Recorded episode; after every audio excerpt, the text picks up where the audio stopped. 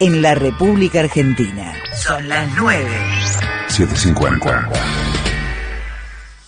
Estaba mirando las tapas de este lunes.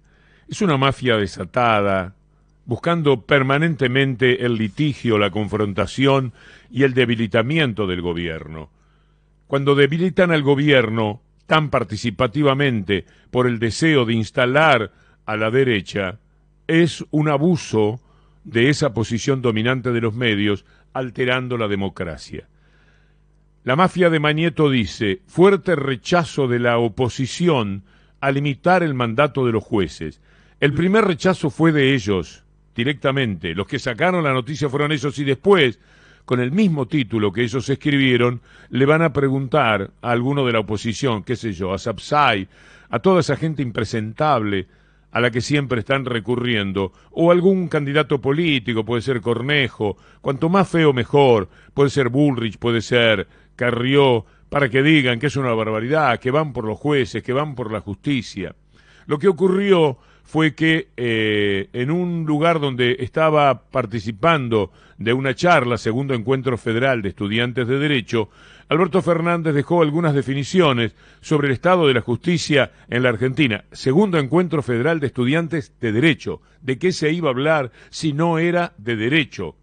Entre las consideraciones, ante una pregunta, ¿por qué no elegimos a los jueces?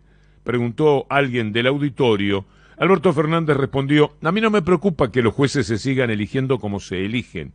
La Constitución dice que un magistrado durará en su cargo mientras dure su buena conducta.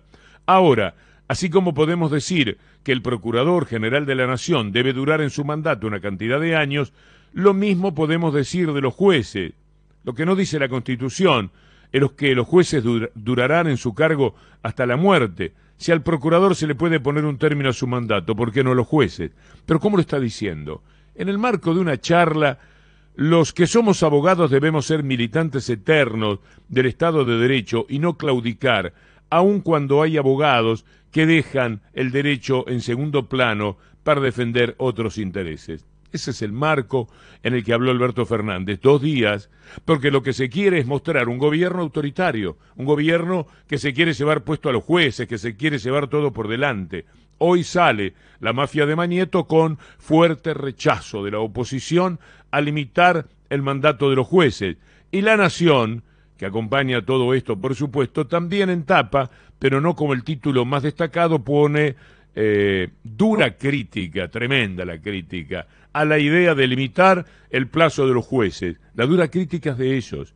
La inspiración de la crítica de otros que hacen una dura crítica también es de ellos. Pero el título de la nación es más revelador de por qué se comportan de esa manera. El kirchnerismo pasará a controlar el Congreso si supera el 40% de los votos. Miren ustedes cuál es el título del diario La Nación. Es una información, es una noticia, es algo eh, que era inevitable poner en la tapa porque se destaca de una manera excepcional. No, es parte de la campaña que ellos hacen, tratando de ir por otro lado con aquello de con siete diputados más nos convertimos en Venezuela. Que jueguen así, de esta manera, que lo hagan por tanto dinero como el que hay en juego, por tanto poder, y que la gente, muchos, muchos, no lo adviertan, es un hecho muy triste que se da solamente en la Argentina. No ocurre, no pasa en otros países que jueguen de esta forma. Pueden tener una ideología, pueden ser más de derecha, más de izquierda, pero de ninguna manera van a usar el diario como un panfleto.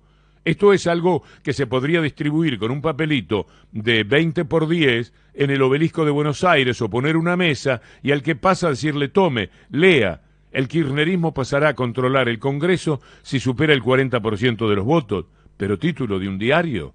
Que lo hagan tan desembosadamente a partir de eh, lo que es el deseo de que no haya un gobierno fuerte, porque de eso se trata si hay un gobierno fuerte, puede hacer las cosas que un gobierno débil no puede hacer, que es lo que más o menos han conseguido hasta ahora. ¿Cuántas cosas quedaron por el camino de las que hubiera querido hacer el gobierno?